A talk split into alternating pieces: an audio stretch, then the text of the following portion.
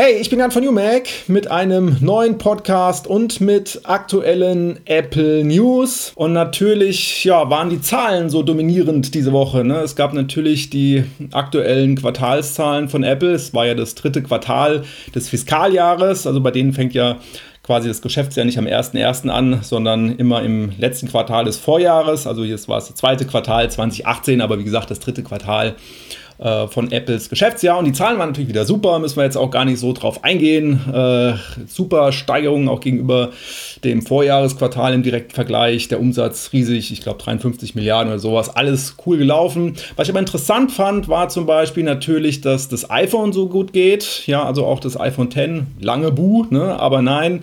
Äh, am Ende ist es dann doch auch mit ein Erfolgsgarant äh, dafür, dass das alles so gut läuft. Die Durchschnittspreise pro iPhone, also wenn man alle iPhone-Typen nimmt und die werden dann verkauft und man rechnet dann einfach mal den Durchschnittspreis aus, der ist wieder gestiegen. Also von daher scheint auch das iPhone X sehr gut zu gehen. Ich glaube, der Tim Cook hat ja auch gesagt, das ist das beliebteste iPhone und auch so was Kundenzufriedenheit betrifft, ist es ja ganz oben mit dabei. Also das läuft wirklich super. Und im Umkehrschluss fand ich auch interessant, dass so die Mac-Zahlen, ich sage jetzt mal in Anführungszeichen, so schlecht waren. Also waren ja unter 4 Millionen Macs äh, wurden verkauft. Also das gilt für alle Macs, iMac, MacBook Pro etc. Und liegt natürlich daran, dass zu dem Zeitpunkt auch wirklich schon recht alte Hardware unterwegs war. Ne? Keine Updates innerhalb eines Jahres, bis natürlich auf den äh, iMac Pro. Aber ich sag mal so, naja, den kauft halt auch nicht jeder. Ne? Also der kann das dann auch nicht rausreißen. Und äh, ja, wie gesagt, dann das Update mit dem MacBook Pro, das gab es ja jetzt erst. Ähm, ja, quasi danach, nach dem Quartal. Deswegen sind die Zahlen dann noch nicht mit eingeflossen. Und äh, was auch interessant war, dass wie viele Leute so bei diesem Beta-Programm mitmachen, egal ob es jetzt iOS oder macOS ist. Äh, knappe 4 Millionen, ich glaube etwas mehr als 4 Millionen Leute machen da mit. Ich kann gar nicht einschätzen, das viel oder wenig, aber wenn man sich mal überlegt, dass echt 4 Millionen Leute auf ihre vielleicht auch Geräte, die sie täglich nutzen, äh, eine Beta-Software draufladen, also erstmal Respekt dafür, hilft ja uns allen auch, weil solche Leute finden dann auch die Fehler und können das ja dann auch an Apple melden. Also wer da offiziell mitmacht, ähm, trägt ja auch dazu bei, dass Bugs zum Beispiel gefunden werden. Also eine super Sache. Also diese vier Millionen Leute, die da mitmachen, da auch mal ein Lob an die, die das, äh, die das tun.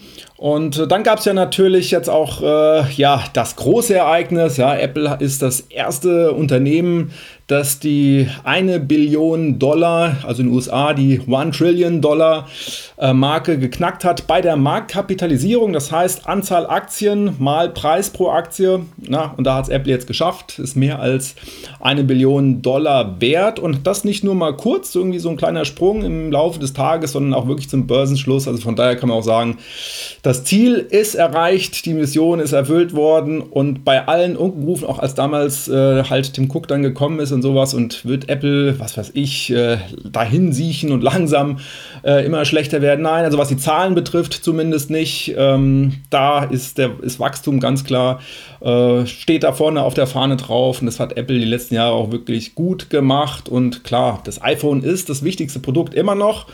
Und äh, ich glaube, die sind auch stolz drauf bei Apple. Der Tim Cook hat ja auch intern eine Memo rausgeschickt. Jetzt ist das nicht das Wichtigste oder das Ziel gewesen, diese Marke zu knacken, aber man freut sich natürlich auch irgendwo drüber. Aber im Endeffekt soll es darum gehen, dass die Leute tolle Produkte gehen, äh, kriegen, ja, bekommen und dass wir uns halt damit dann auch verwirklichen können. Also quasi wie der, der Apple Pathos. Aber ist alles gut, finde ich alles in Ordnung. Äh, also von daher tolle Zahlen und Apple hat da auch einiges geschafft.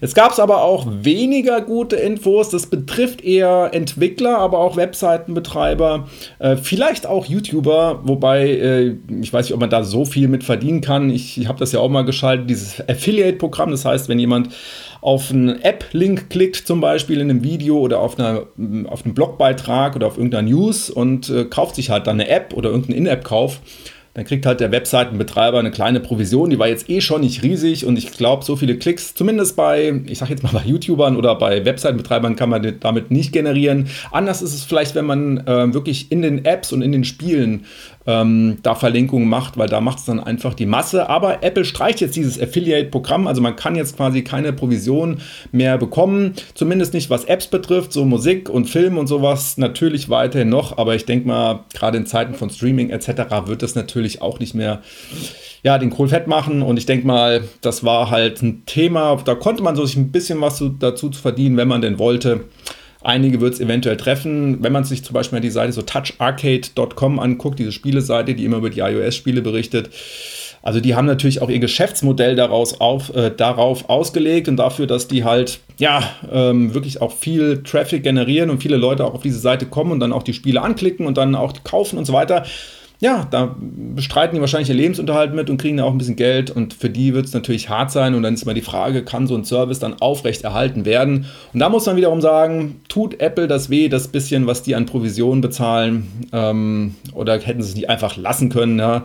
Die werden mit Services in Zukunft noch so viel Geld verdienen, äh, die paar Prozente gut und auch wenn da mal ein paar Leute ein bisschen, ich sag jetzt mal, betrügen, bescheißen oder so, komm, also Apple tut es nicht weh und es gibt halt auch wirklich viele ehrliche Entwickler und ehrliche Leute, die damit sich ein bisschen was dazu verdient haben und die haben dann halt einfach Pech gehabt.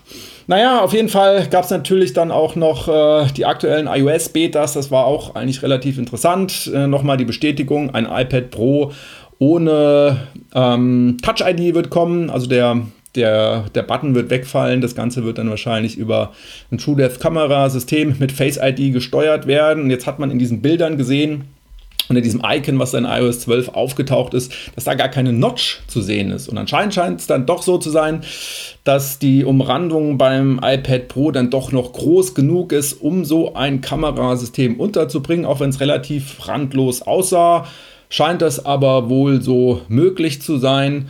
Und dann gab es noch eine, noch eine andere News. Ich gucke mal gerade. Ah ja, genau, der Landscape-Modus. War auch noch interessant. Und zwar wird ja das 6,5 Zoll iPhone rauskommen. Das ja, iPhone 10 Plus oder wie es, wie es immer dann auch heißt. Und das hat dann so viel Platz auf dem Display, wenn man es horizontal hält, dass man dann auch wieder einen Landscape-Modus bekommt. Das heißt, dass dann gewisse Apps wie zum Beispiel Kalender äh, Notizen oder vielleicht auch andere dann auch noch zusätzliche Informationen darstellen. Also das heißt, wenn man dann in die Horizontale geht, werden auf dem 6,5 Zoll iPhone 10 Plus die Apps dann anders aussehen als zum Beispiel auf dem normalen iPhone 10 Nachfolger dann oder auch äh, auf dem LCD-iPhone.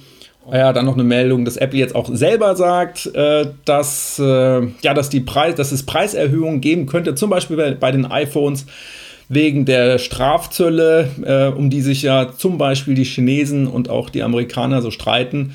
Und natürlich ist, die, ist China ein großer Markt, auch für Apple. Und wenn da Preiserhöhungen auf dem iPhone dann ja, folgen, dann kann das natürlich auch negative Effekte auf den Verkauf haben und auch auf die Zahlen bei Apple. Also da ist ja immer noch viel Tohuwabohu, einfach so im, im wirtschaftlichen Umfeld, im politischen Umfeld, was sich da so tut.